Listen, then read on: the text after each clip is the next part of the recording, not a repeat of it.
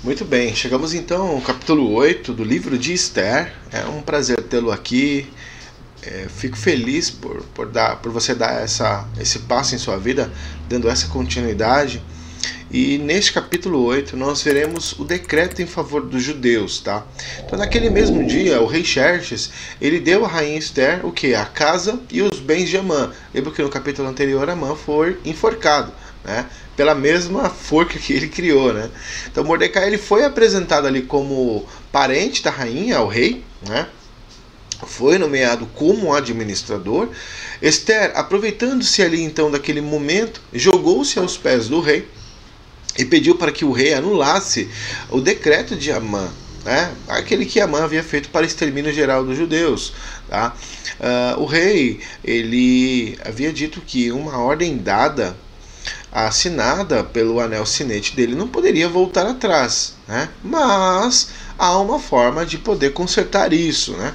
Então o rei concedeu o seu anel sinete a Mordecai, né? Para que ele então pudesse é, dar uma nova lei, um novo é, decreto ao, ao seu povo, ao seu reino. Lembra que o rei Xerxes governava 127 províncias, né? Da Índia a, a, até o Oriente Médio, enfim. Então ele poderia é, dar uma nova ordem, ditar uma nova, um novo decreto, uma nova ordem, é, usando o seu anel sinete. Bom, assim Mordecai fez. Chamou então os oficiais, ele ditou uma nova, um novo decreto para que então os judeus pudessem se defender contra os, os, seus malfeitores.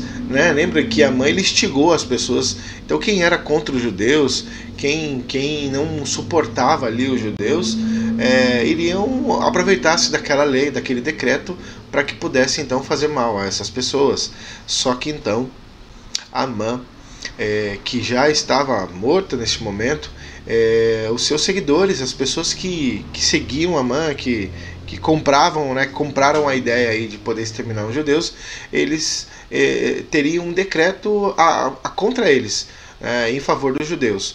Ou seja, o, esse, com esse decreto os judeus poderiam se defender, seja mulher, criança ou velho, eles poderiam lutar né, eh, contra alguém que quisesse então fazer mal a, a eles. Essas cartas elas foram escritas né, para todas as línguas faladas no reino.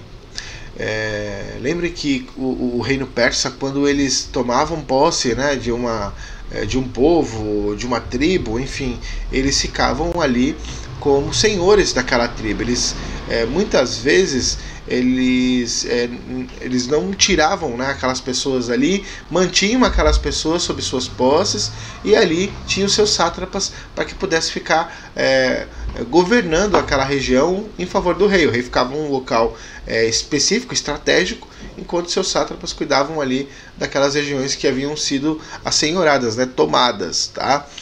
Bom, uh, em todas as cidades do reino ali, do rei Xerxes, chegaram a o, o, o decreto agora de Mordecai. Então os judeus estavam ali preparados para que pudessem revidar caso o inimigo viesse contra eles. Este foi o capítulo 8.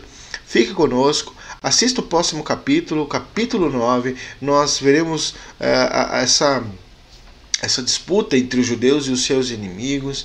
Nós teremos dez capítulos nesse livro de Esther. Já estamos chegando ao fim. Eu espero que esse estudo venha a contribuir, ajudar e abençoar a sua vida.